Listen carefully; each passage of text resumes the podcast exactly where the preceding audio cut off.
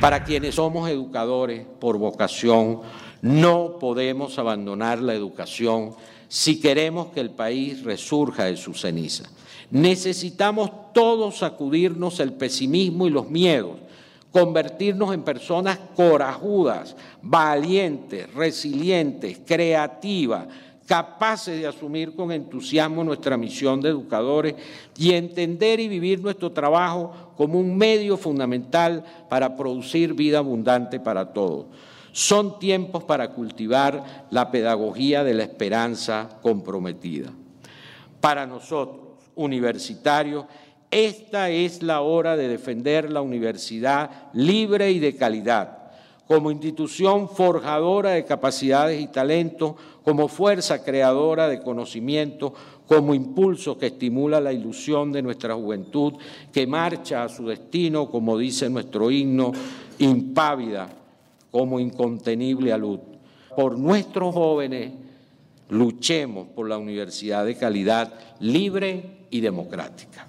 De fondo escuchaban al sacerdote jesuita Francisco José Virtuoso, rector de la Universidad Católica Andrés Bello, quien el pasado miércoles 25 de septiembre ofreció su lección inaugural para el periodo académico 2019-2020, que se tituló Nuestro reto, inventar para resistir y triunfar.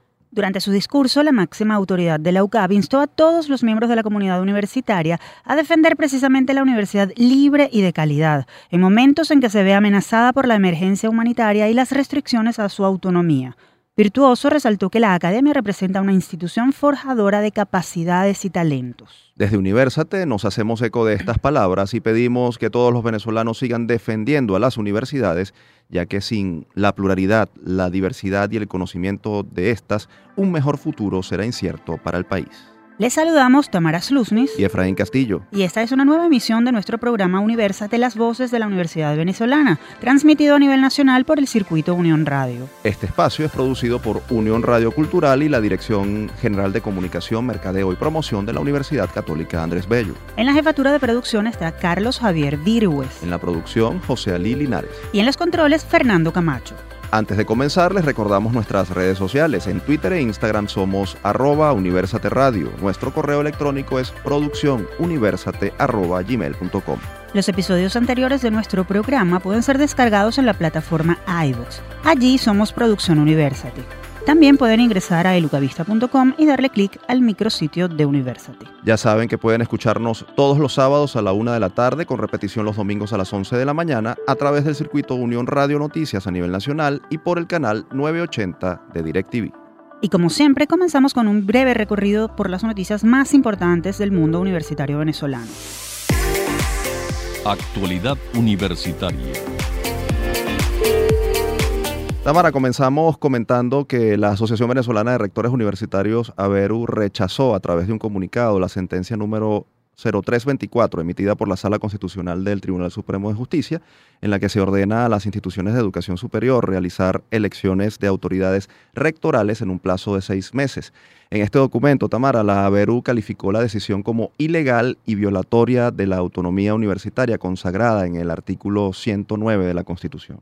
Este asunto parece complicarse, Efraín, porque según la asociación, la sentencia impone un sistema electoral ajeno al establecido en la ley de universidades, lo que considera, y citamos, la intervención de las universidades a través del Poder Judicial mediante una decisión que altera ostensiblemente la esencia autonómica, democrática y plural que amenaza con extinguir la Academia Venezolana. Una cosa que quiso dejar clara la Asociación de Rectores es que demanda la celebración de elecciones libres en las universidades, pero con apego a la normativa constitucional y legal.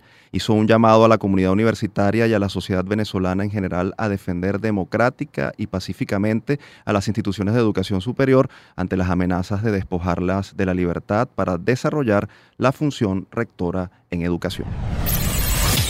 Y nos vamos a otra noticia porque representantes del movimiento estudiantil universitario, conformado por dirigentes de varias casas de estudio públicas y privadas, anunciaron la conformación de la Confederación de Estudiantes de Venezuela.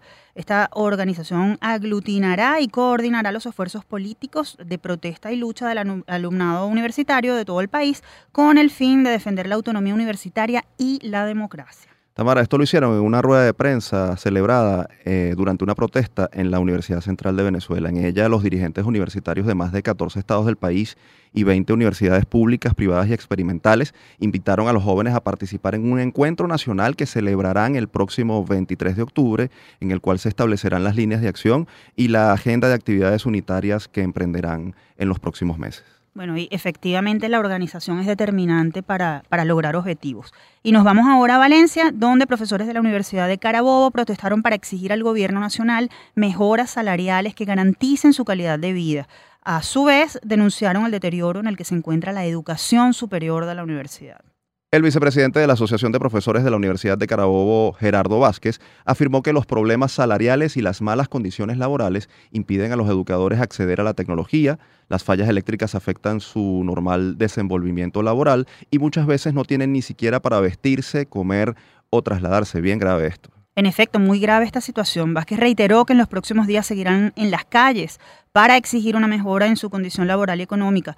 Advirtió también que las actividades docentes en la Universidad de Carabobo se realizarán a medias. El ambiente está muy caldeado porque además eh, recientemente el rector de la Universidad de los Andes, Tamara Mario Bonucci, eh, denunció que el Ministerio de Educación Universitaria envió a las universidades, por lo menos a la ULA y a la UCB, el pago de la nómina de este mes y lo mandó incompleto, es decir, mandó solo eh, la mensualidad, pero eliminó un bono de compensación económica que equivale a 40% de lo que recibían los, los, profesores. Ellos denunciaron además que esto representa una merma importantísima a su ya depauperado ingreso económico. Y ese no es el único problema, Efraín, porque los bachilleres que presentaron la prueba de ingreso a las distintas universidades desconocen los resultados de la asignación de cupos.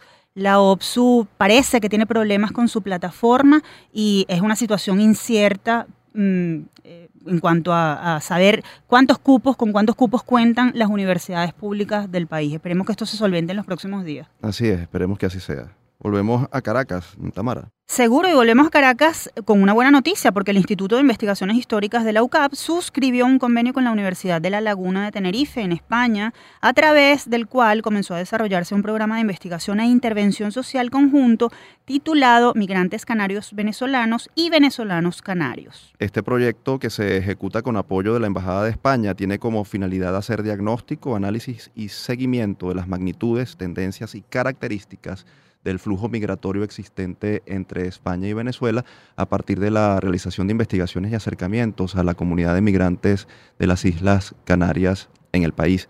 Esto con el fin de realizar intervenciones sociales en estas comunidades. Y para ampliarnos sobre este proyecto está con nosotros en el estudio Dora Dávila. Ella se desempeña como profesora investigadora en el Instituto de Investigaciones Históricas Padre Germán González Oropesa de la UCAP. La profesora Dora es licenciada en Historia, maestra y doctora en Historia y magíster en Literatura Latinoamericana. Bienvenida, profesora. Buenos días, mucho gusto. Gracias por la invitación. Profesora, ¿desde qué perspectiva está concebido este proyecto y cuán importante es eh, la, el desarrollo de esta línea de investigación que ustedes han emprendido eh, del caso eh, canarios y venezolanos? Es una perspectiva que implica la historia, la antropología, la educación, la economía.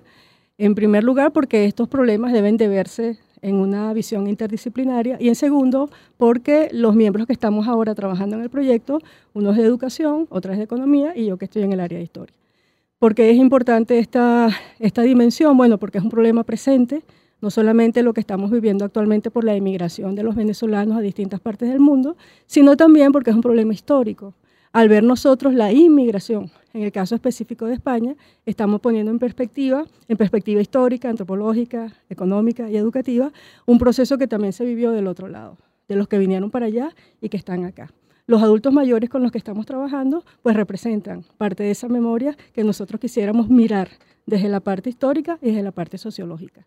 ¿Cuántas fases tiene este proyecto y cuáles son los avances obtenidos, obtenidos hasta ahora? El proyecto tiene dos fases. Una primera fase eh, es la que estamos desarrollando, que es el encuentro, el conocer el centro. El centro se llama Lourdes Bienes y funciona en Macuto. Ahí hay una, un funcionamiento semanal. Cada miércoles se reúnen 117 adultos mayores con un equipo de trabajo que les da apoyo eh, médico, apoyo de atención recreativa y también tienen allí una, una convivencia con el almuerzo.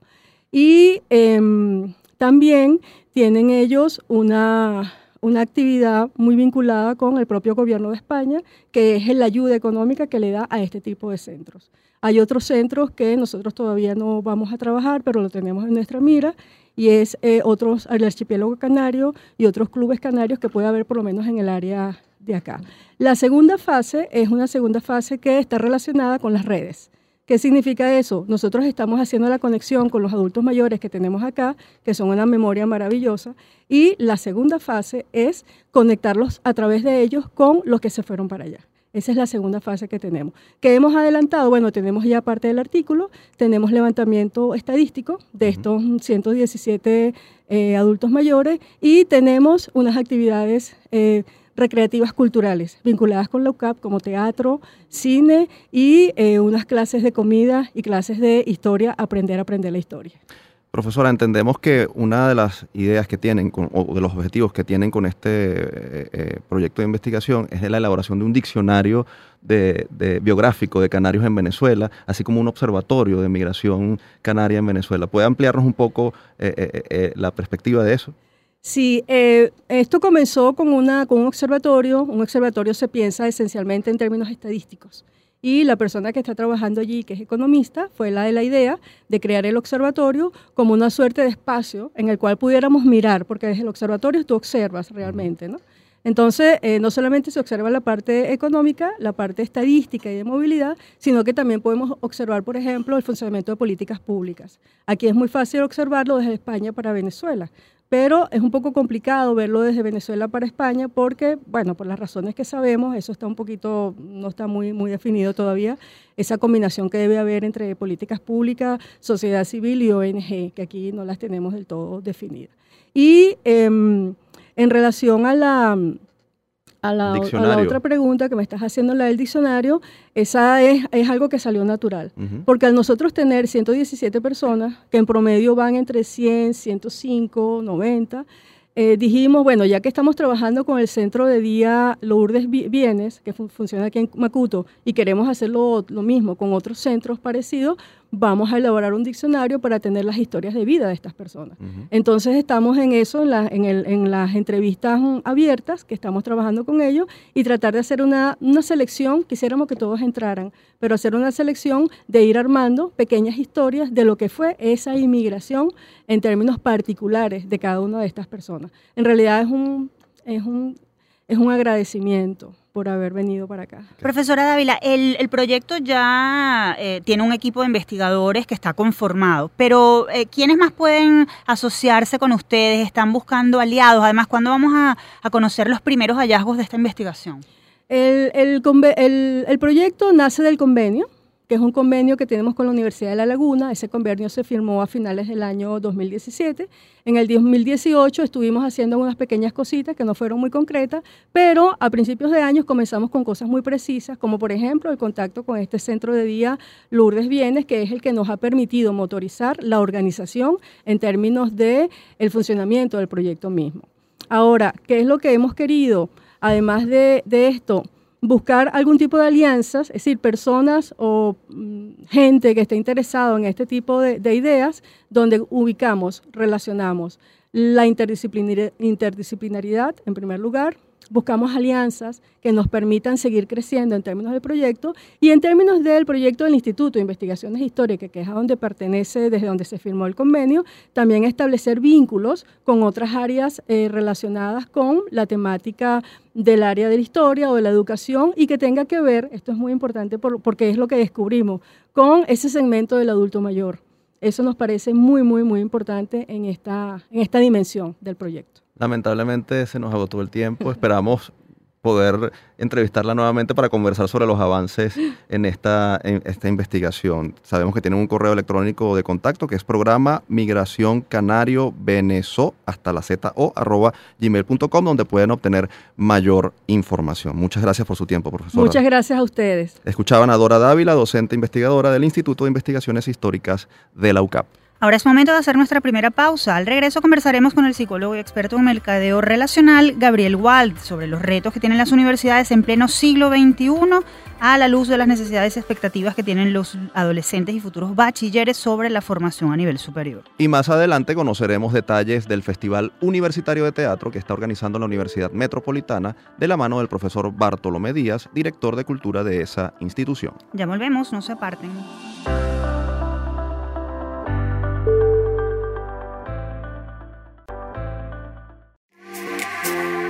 Seguimos con más de Universate, las voces de la Universidad Venezolana. Recuerden que estamos al aire a través del circuito Unión Radio. También tienen a su disposición nuestras redes sociales. Pueden conseguirnos en Twitter e Instagram como arroba Universate Radio. Dicho esto, es momento de conocer más sobre un desafío que tienen las universidades en la actualidad, más allá de la crisis presupuestaria, el de las nuevas necesidades y expectativas de los jóvenes frente a la educación superior. Esto y más lo conoceremos y abordaremos en nuestra próxima sección. Desde el campus. Para nadie es un secreto que en la actualidad las nuevas generaciones han mostrado nuevos intereses y más si se trata de escoger algún oficio o profesión. Pero ¿cómo pueden los jóvenes elegir mejor su camino profesional? ¿Qué rol cumplen los padres en esta etapa? ¿Qué alternativas debe mostrar la academia? Y si están preparadas las universidades venezolanas para ofrecer la formación que los jóvenes quieren y necesitan. Estas y otras incógnitas nos las responderá el psicólogo Gabriel Wald, quien además se desempeña como director de mercadeo institucional de la UCAB y nos acompaña hoy en el estudio. Por cierto que en la UCAB se están haciendo interesantes investigaciones sobre el comportamiento de los adolescentes frente a la elección de las carreras. Te damos la bienvenida, Gabriel. ¿Qué tal? ¿Cómo están? Precisamente con eso queremos conversar. ¿Qué está pasando con la actual generación al momento de escoger una carrera universitaria en Venezuela? ¿Cuál es la tendencia? En este momento a la luz de las investigaciones que, que, ustedes realizan. Sí, fíjate, hemos observado en los últimos cuatro años que la cantidad de chicos que salen de bachillerato y están dispuestos a hacer una carrera larga se ha reducido prácticamente a la mitad, incluso menos de la mitad.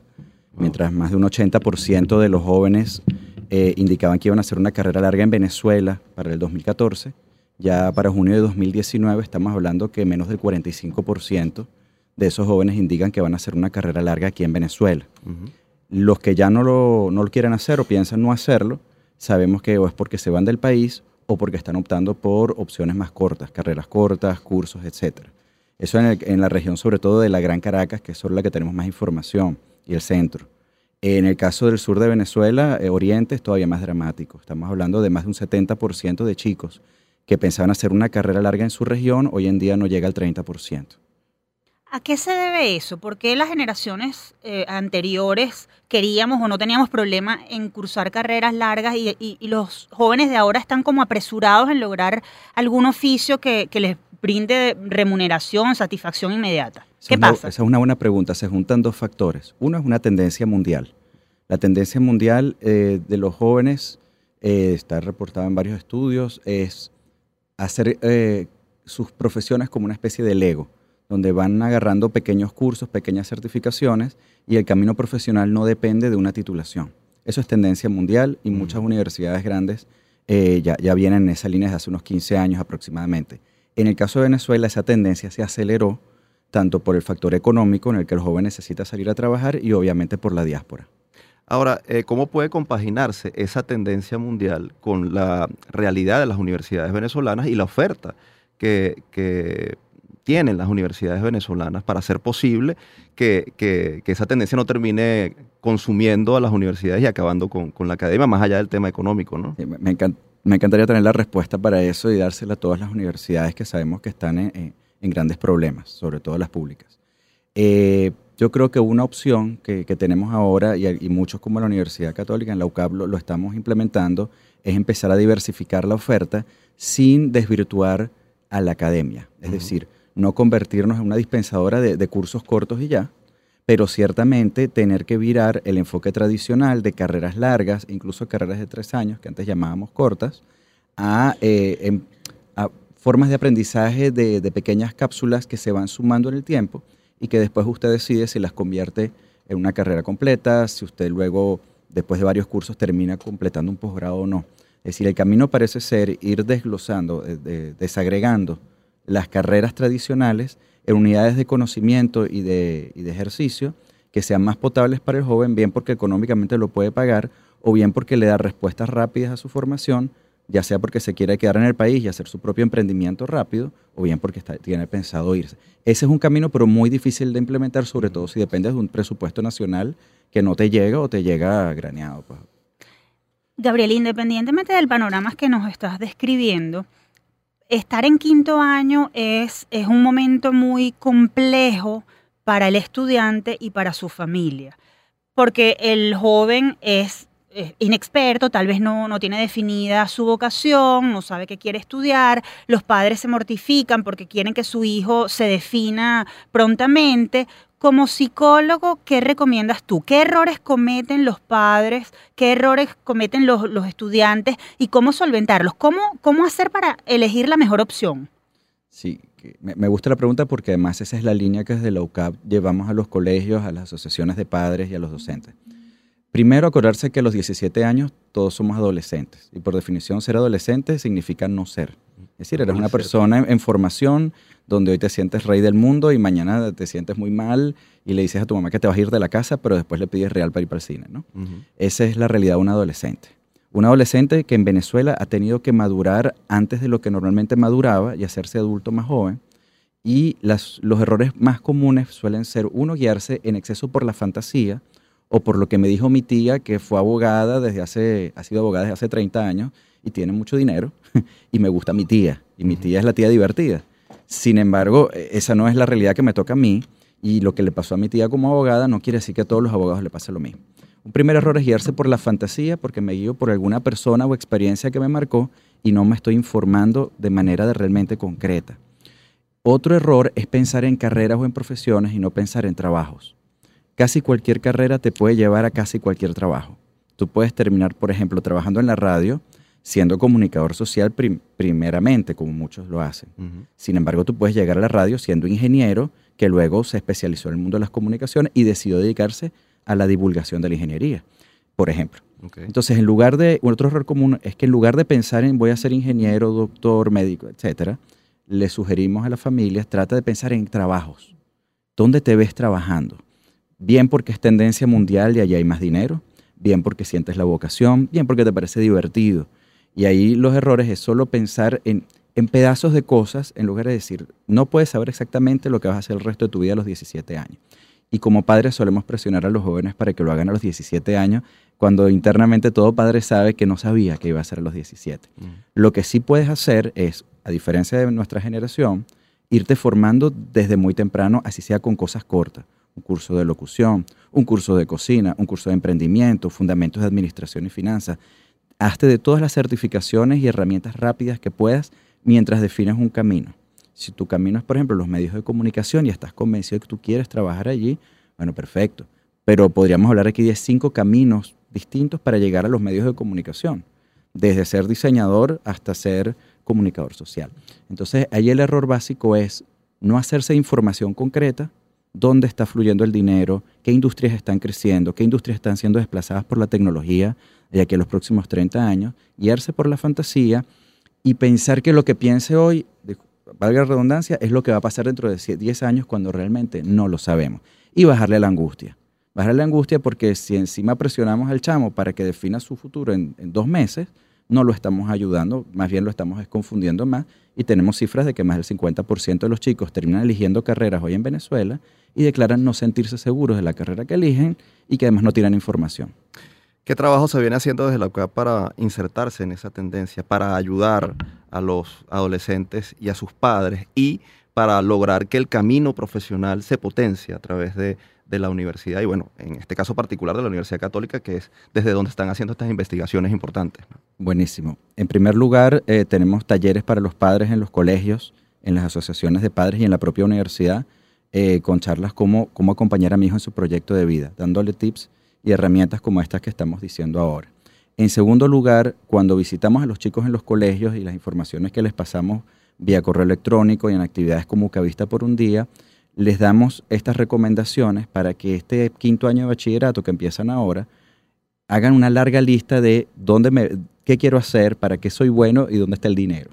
y tienen todo este año para, para hacer esa lista, no tienen que correr. De manera que cuando llegue a septiembre del 2020, que decidas finalmente qué vas a hacer con tu futuro profesional, ya tengas más claro todas las opciones que tienes frente a la mesa y les decimos, preinscríbete en todas las universidades que puedas.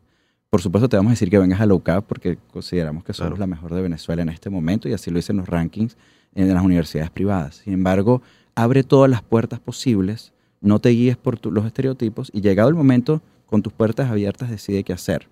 Eso en el caso de los padres y de los chicos. Y desde la universidad estamos eh, eh, prontamente abriendo una cantidad de ofertas distintas de las carreras que empiezan a ser ofertas cortas, dirigidas a los chicos más jóvenes para que vean en las universidades opciones distintas de las carreras largas. Gabriel, y hablando de preinscripciones, tenemos entendido que ya la UCAP inició el periodo para estas postulaciones de quienes están interesados en estudiar allá. Cuéntanos detalles, cuáles son los recaudos que deben enviar los interesados, eh, hacia dónde deben dirigirse, qué es lo que tienen que hacer. Dinos información que les sirva a quienes quieren ser ucavistas. Muy bien, brevemente.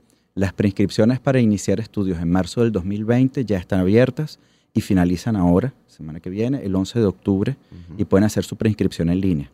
Una vez que hacen su preinscripción en línea, deben consignar los recaudos luego en la universidad, tienen un par de días más para eso, y la prueba de conocimiento, que es con lo que hacemos la selección, es el 26 de octubre de, este año. Eso es para iniciar estudios en marzo del 2020. Si ya usted quiere estudiar en septiembre del 2020, las preinscripciones van a iniciar en enero y suelen extenderse hasta abril. En el caso de los posgrados, tenemos preinscripciones hasta el 31 de octubre. Ya, ya usted va a hacer algo eh, de otro nivel. Y si es importante resaltar allí que la universidad, aunque no es lo que me preguntaste específicamente, está haciendo un esfuerzo gigantesco por mantener las tarifas a un nivel que los estudiantes puedan cubrir. Tenemos el sistema de unidad de crédito para que pueda armar su carrera en función de sus posibilidades económicas y seguimos siendo la mejor opción eh, precio-valor de, de las universidades privadas en Venezuela la página donde pueden eh, obtener información. Sí, pueden entrar por ucap.edu.ve. Si quieren más detalle de las carreras, pueden entrar googleando Descubre la UCAP y eso también los va a llevar a un espacio donde hay detalle de las carreras. Agradecidos, Gabriel, por el tiempo que nos has dedicado el día de hoy, por eh, darnos información y reflexiones sobre estos cambios que requieren las universidades frente a las nuevas necesidades y expectativas de los jóvenes ante la educación superior. Gracias a ustedes. Momento de hacer nuestra segunda pausa en Universate, las voces de la Universidad Venezolana. Al regreso conversaremos sobre un grupo de estudiantes y profesores del Centro Nacional de Cálculo Científico de la Universidad de los Andes, se calcula, quienes comenzaron una campaña de recolección de fondos vía Internet para poder participar en un Congreso Latinoamericano de Biología Matemática en Talca, Chile, a finales de octubre, en el que esperan presentar varios trabajos de investigación. Y más adelante en Agenda conoceremos todos los detalles del Festival Universitario de Teatro que organiza la Universidad Metropolitana. Ya volvemos.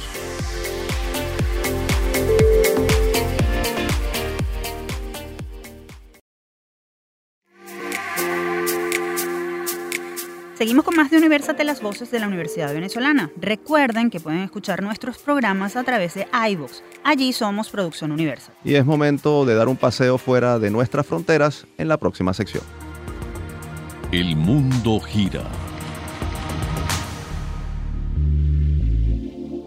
Este breve recorrido por lo que pasa en el mundo lo iniciamos comentándoles que la Federación Internacional Fe y Alegría, la Asociación de Universidades Confiadas a la Compañía de Jesús en América Latina, AUSHAL, y Magis América firmaron un convenio para expandir el modelo PTEC desarrollado por IBM, el cual se especializa en la enseñanza de disciplinas afines a la ciencia, la tecnología, la ingeniería y las matemáticas. Este programa de formación tiene como objetivo dotar a 10.000 jóvenes en América Latina de habilidades y conocimientos de carácter técnico relacionados con la era digital.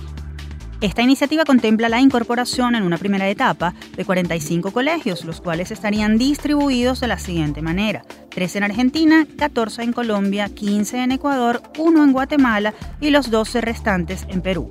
La implementación del modelo PITEC en la región comenzará el próximo año y dotará a los estudiantes de los conocimientos esenciales relacionados con las nuevas tecnologías, lo cual les permitirá hacerse de un diploma de la escuela secundaria y un título de educación superior en áreas como inteligencia artificial, almacenamiento en la nube y ciberseguridad, entre otros temas. El programa tendrá como mínimo una duración de tres años.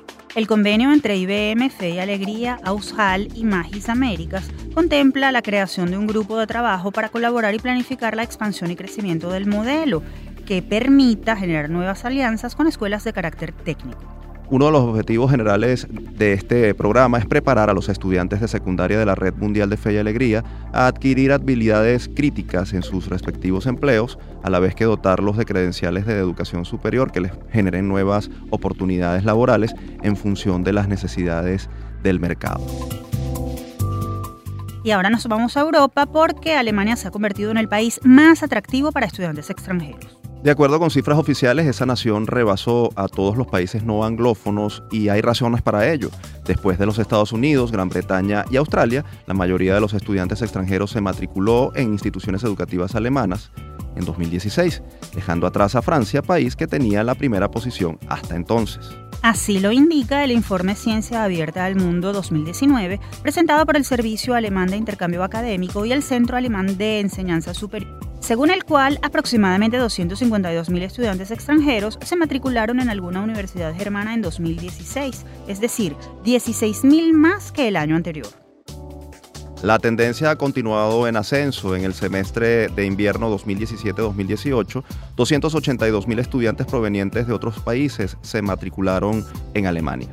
¿Y por qué Alemania resulta atractiva para los estudiantes extranjeros? Bueno, esto sucede por varias razones, entre las que destacan la buena reputación de sus universidades, el aumento de programas de maestría en inglés y el hecho de que la mayoría de los estados en ese país no cobran tasas académicas en comparación con otras naciones que también tienen gran demanda, pero que cobran tarifas y además muy altas. Habrá que pensar en Alemania entonces como una opción, Tamara. Sí. Por último, les comentamos que la revista científica internacional PLOS Biology, dedicada a la publicación de trabajos sobre las ciencias biológicas de investigadores de todo el mundo, presentó en Internet una base de datos con la lista de los 100.000 científicos más influyentes del mundo. Lo interesante es que en esta base de datos figuran 10 científicos venezolanos vinculados a universidades e instituciones de investigación en el país. Para elaborar este importante listado, los autores utilizaron seis parámetros cuantitativos a través de los cuales evaluaron el número de trabajos elaborados por los científicos y el número de veces que sus investigaciones han sido citadas en distintas publicaciones especializadas. Calificaron un universo de más de 6 millones de científicos en todo el mundo a partir de registros bibliográficos producidos en un periodo de 22 años hasta 2017 y 2018. Los 10 venezolanos incluidos en la lista son Julio Urbina del IBIC, Bernardo Rodríguez Iturbe de la Universidad del Zulia, Luis Herrera de la Universidad Central de Venezuela, Benjamín Charifker de la USB y la UNIMED, Marianela Hernández del Instituto IDEA, Trino Baptista de la Universidad de los Andes, Jean-Louis Salaguer de la Universidad de los Andes también, John Paul Rodríguez también del IBIC, María Sobrado de la Universidad Simón Bolívar y Nías Mansur de la Universidad de Oriente. Desde Universa te enviamos nuestras felicitaciones a estos distinguidos profesores, quienes con sus conocimientos siguen dejando en alto la Academia Venezolana en el mundo. Y ha llegado la hora de conocer cómo otros universitarios venezolanos, precisamente del área de la biología, nos siguen llenando de orgullo y quieren mostrar su talento y capacidades fuera de nuestras fronteras, a pesar de la crisis que agobia a las universidades. Esto y más en nuestra próxima sección. Generación 2020. Recientemente se conoció que seis jóvenes biólogos pertenecientes al Centro Nacional de Cálculo Científico de la Universidad de los Andes, se calcula, fueron llamados a participar en la edición número 11 del Congreso Latinoamericano de Biología Matemática que se realizará entre el 22 y el 25 de octubre en la ciudad de Talca, en Chile. En este evento, los criollos esperan presentar cuatro trabajos de investigación. Diseño de una vacuna en contra del parásito que causa la enfermedad del mal de Chagas, resistencia del parásito causante de malaria a la droga actual más efectiva, bioquímica de una bacteria patógena y efectos del cambio ambiental en el sistema reproductivo de una planta de los páramos venezolanos. Sin embargo, los científicos venezolanos no cuentan con los recursos suficientes para acudir a este compromiso y por eso iniciaron una cruzada eh, que se trata de la búsqueda de recursos financieros a través de una campaña de crowdfunding por Internet. Esto con el fin de obtener cerca de 10 mil dólares necesarios para poder costear los pasajes y los gastos de hospedaje. Pero ¿por qué es importante, porque es relevante la participación en este Congreso? ¿Qué pueden aportar? Para responder a esto, recibimos vía telefónica desde el Estado Mérida al profesor Ascanio Rojas. Él es el actual director del Centro Nacional de Cálculo Científico de la Universidad de los Andes, se calcula. Bienvenido, profesor. Gusto en tenerlo en Universate. Hola, ¿cómo están? Gusto hablar con ustedes y la oportunidad que nos dan de, de, hablar un poco sobre nuestra cruzada, como le llamaron ustedes. Profesor Rojas, pónganos en contexto. ¿Qué labores realiza Se Calcula? ¿Cómo llegaron estos cuatro proyectos a ser postulados en el Congreso Latinoamericano de Biología Matemática? ¿Y qué es lo que están haciendo entonces para recaudar los fondos y poder asistir? En biología computacional, que es la parte que yo dirijo, aparte de, dirigir el centro de cómputo, mi especialidad soy biólogo, de profesor de, de bioinformática en la Facultad de Ciencias de la Universidad de los Andes. Este, llevamos, eh, hacemos investigación principalmente en genética de poblaciones y evolución molecular de parásitos humanos. ¿Por qué es importante lo que estos muchachos están haciendo? Bueno, nosotros trabajamos con los datos que producen eh, los investigadores, lo que decimos el, el, wet lab, el laboratorio húmedo, tomamos esos datos y hacemos modelos para estimar evolución, genética de poblaciones, eh, epidemiología molecular, eh, que nos permitan inferir sobre estos datos, inferir cómo se comportan las poblaciones de los parásitos, cuáles son eh, eh, sus, nichos, hacia dónde va la resistencia a drogas, cómo se mueven las poblaciones, tanto de vectores, humanos y parásitos. Y eh, estos muchachos que trabajan, que, forman parte del centro de cómputo, pues eh, viven de eso, de hacer modelos matemáticos, probar modelos matemáticos que nos permitan hacer esta, estas inferencias. Actualmente las universidades pues están bastante deprimidas y, y faltas de recursos para el laboratorio clásico, entonces se ha hecho como está en boga el uso de la computación y los modelos para eh, enfrentar este tipo de preguntas. Entonces estos muchachos, pues eh, esta es la oportunidad perfecta, son jóvenes investigadores, no mayores de 22 años, que eh, han trabajado con pseudomonas, con malaria, con tripanosoma y con cambio climático, indicadores para, para, para estudios de, de plantas que sirven para medir el efecto del cambio climático, eh, eh, llevar estos trabajos a un congreso de biología matemática que une exactamente las ciencias que nosotros este, de la que hacemos uso, pues hacemos biología y utilizamos muchos modelos matemáticos, estadísticas para eh, llevar a cabo nuestra investigación. Así que este es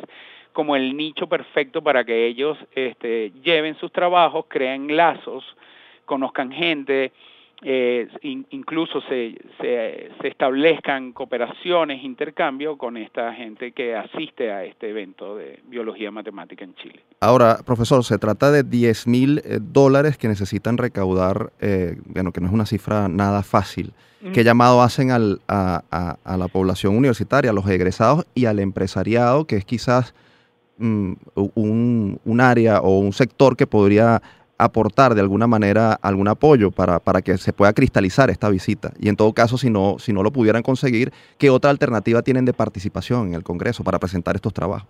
Bueno, el, los 10 mil dólares están basados en, eh, en el, en el, eh, como en el gasto bruto de la asistencia de las personas. Gasto bruto saliendo desde Mérida en avión, nada de por ahí, por ahí nos nos escriben que nos vayamos en bus, que nos eh, nos vayamos tipo mochilero y todo esto y bueno, eh, de eso no se trata, no no no estamos eh, emigrando, el, no voy a, enviar a estos muchachos a, llevar esas vicisitudes de, de irse en bus y que los paren en la frontera, fronteras cerradas y todas estas cosas.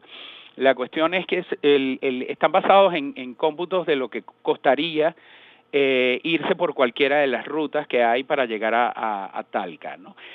ese es el, neto que necesitaríamos. Nosotros tenemos estimado que, mm, que, que, en caso de no lograrse que todos, pues el, eh, enviar al menos uno o un par que llevaran los trabajos y defendieran los trabajos de los otros. Profesor, se nos acaba el tiempo y necesitamos saber eh, quienes deseen colaborar, cómo pueden hacerlo. Indíquenos las redes sociales, cuál es la página de crowdfunding. La página del, del el GoFundMe eh, está en el, eh, se calcula, la buscas en, en GoFundMe, se calcula, es la única que hay de ellos.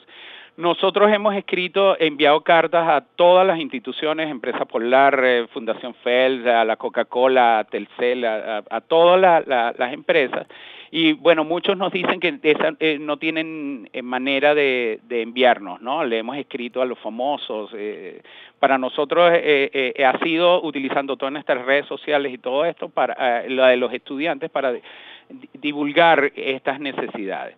El, el actualmente me pueden seguir por bio, arroba bioinfo que es el, el, el, Twitter de, de Bioinformática de la Universidad de Se Calcula, y en Facebook Bioinformática Se Calcula, donde tenemos actualizada la información. Nosotros el llamado que le hacemos es a, la, a, a, los empresarios, a la empresa privada, porque el, el, el, el financiamiento gubernamental es muy bajo y las, eh, se maneja por tablas y, y, y, esas tablas no están actualizadas y no nos daría ni siquiera para llegar a Caracas. Entonces, este, requerimos la ayuda de la empresa privada que este, aporten eh, a este Confomi o eh, incluso que, podemos servir de promotores de, no sé, como publicidad del que nos financie para nosotros llevar este, eh, como, patrocinante de esta travesía llevar eh, el, información que, que, sirviera de patrocinio, de algo, de publicidad para estas empresas que nos, que nos llegasen a, a, apoyar en esta, en esta, en esta idea. y esperamos que, que, tengan éxito en la cruzada. Muchísimas gracias al profesor Ascanio Rojas, director del Centro Nacional de Cálculo Científico de la Universidad de los Andes, Se Calcula. Y ahora es momento de hacer nuestra última pausa en Universo. Al regreso, en agenda, nos acompañará el profesor Bartolomé Díaz, director de Cultura de la UNIMED, para darnos detalles del Festival Universitario de Teatro que organiza esa casa de estudios en Caracas. Ya venimos, no se aparten.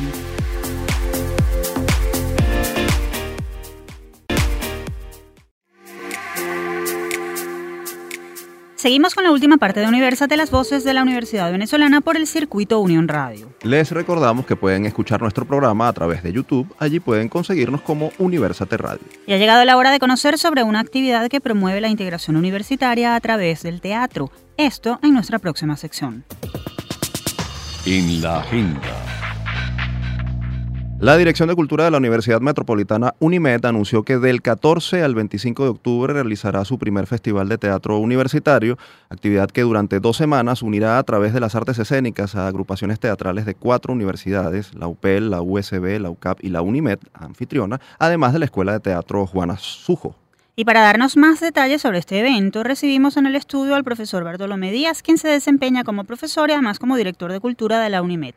Bienvenido, profesor. Un gusto tenerlo en University. Un placer estar aquí. Muchísimas gracias. Coméntenos, estas dos semanas de teatro en las que se está embarcando la Universidad Metropolitana para este mes de octubre, ¿bajo qué premisa se creó este, este festival y, qué van a poder ver los, los mm, asistentes? Bien.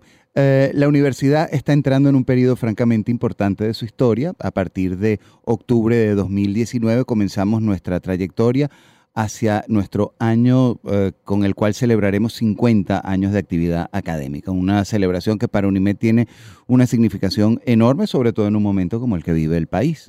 Eh, y ciertamente la universidad está haciendo un esfuerzo muy importante para eh, liderar una cantidad de actividades que tienen que ver con mm, la manera en que nuestra comunidad siente pues su, su, su, entorno y sobre todo cómo nosotros entendemos el hecho cultural en, dentro, de dentro de las cuales este festival de teatro figura de una manera muy importante. Este va a ser realmente, por decirlo así, el primer evento oficial de la universidad en la ruta hacia el 50 aniversario Y creo que tiene de importante el demostrarnos a la comunidad universitaria nacional, sobre todo a la de Caracas, la fuerza enorme que todavía tiene el arte para unirnos, para identificarnos y para mostrarnos un camino a seguir, sobre todo en momentos que sabemos que han sido difíciles para todas las universidades públicas y privadas. Yo creo que este es un momento para afianzarnos en un concepto como un festival de teatro que nos reúna y en principio este sería un anteproyecto, por llamarlo de alguna manera, a un festival muy ambicioso ya con alcance nacional que esperamos hacer en el 2020. ¿Cuántas obras se van a presentar y cuál fue el criterio de selección de las agrupaciones? Bien, bueno, el criterio de selección fue realmente darle oportunidad a eh, las universidades que tienen actividad teatral reconocida en la eh, digamos en la vida eh, universitaria caraqueña. Eh, evidentemente la Simón Bolívar ha tenido un grupo de teatro de alto desempeño desde, hace mucho tiempo.